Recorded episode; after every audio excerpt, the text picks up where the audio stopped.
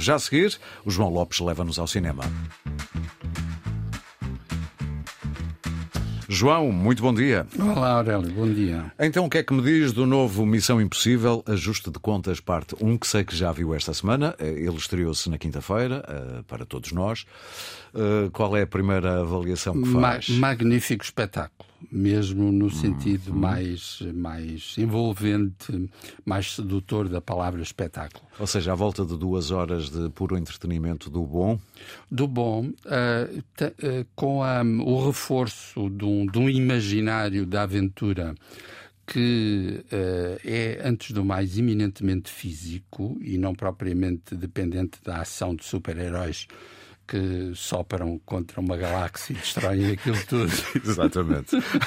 Ainda para mais, pelo que sei, o próprio do Tom Cruise é protagonista de muitas daquelas mirabolantes eh, Exato. destrezas físicas, não é? é? Eu acho que ele não precisava, mas faz questão de afirmar esse lado físico. Ele está nos 60 já. Já fez 60. Já fez 60, já fez 60. É um rapaz com uma é idade respeitável. E, e, de facto, eh, Aurélio, isso é, digamos, a, a, regra desde o princípio, desde que o cinema, em 1996, já com Tom Cruise, nesse caso sob a direção de Brian Palma, começou esta série de, de filmes da Missão Impossível. Isto vai já no qual? No sétimo? É o sétimo, é o exato. sétimo, sim. Este, aliás, eh, este ajuste de contas é uma primeira parte, irá terminar daqui a um ano, mais ou menos, uh, com, com a segunda parte.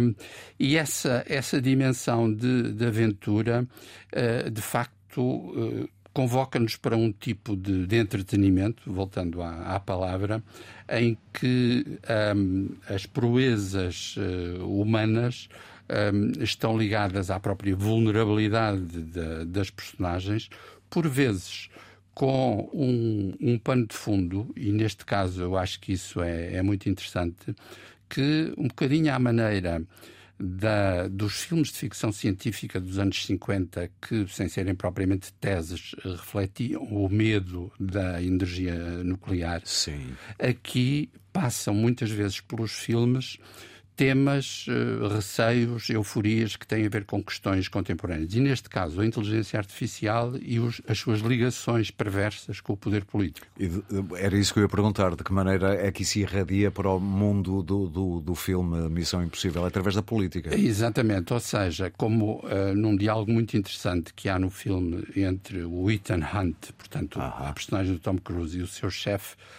um, é dito que, no fundo, as coisas mudaram e ele está a lutar uh, com poderes que já não são, digamos assim, os do tempo do James Bond. Claro. Uh, é outra coisa. É outra coisa. Em que a verdade é muito difícil de perceber, o que é que é verdadeiro e o que é deepfake é Exatamente. muito difícil de perceber. Exatamente. isso é interessante. Uh, aliás, pode dizer-se que em vários momentos do filme essa, essa dúvida, essa ambiguidade entre o que parece que está a acontecer e aquilo que realmente está a acontecer Sim. faz parte da própria ação.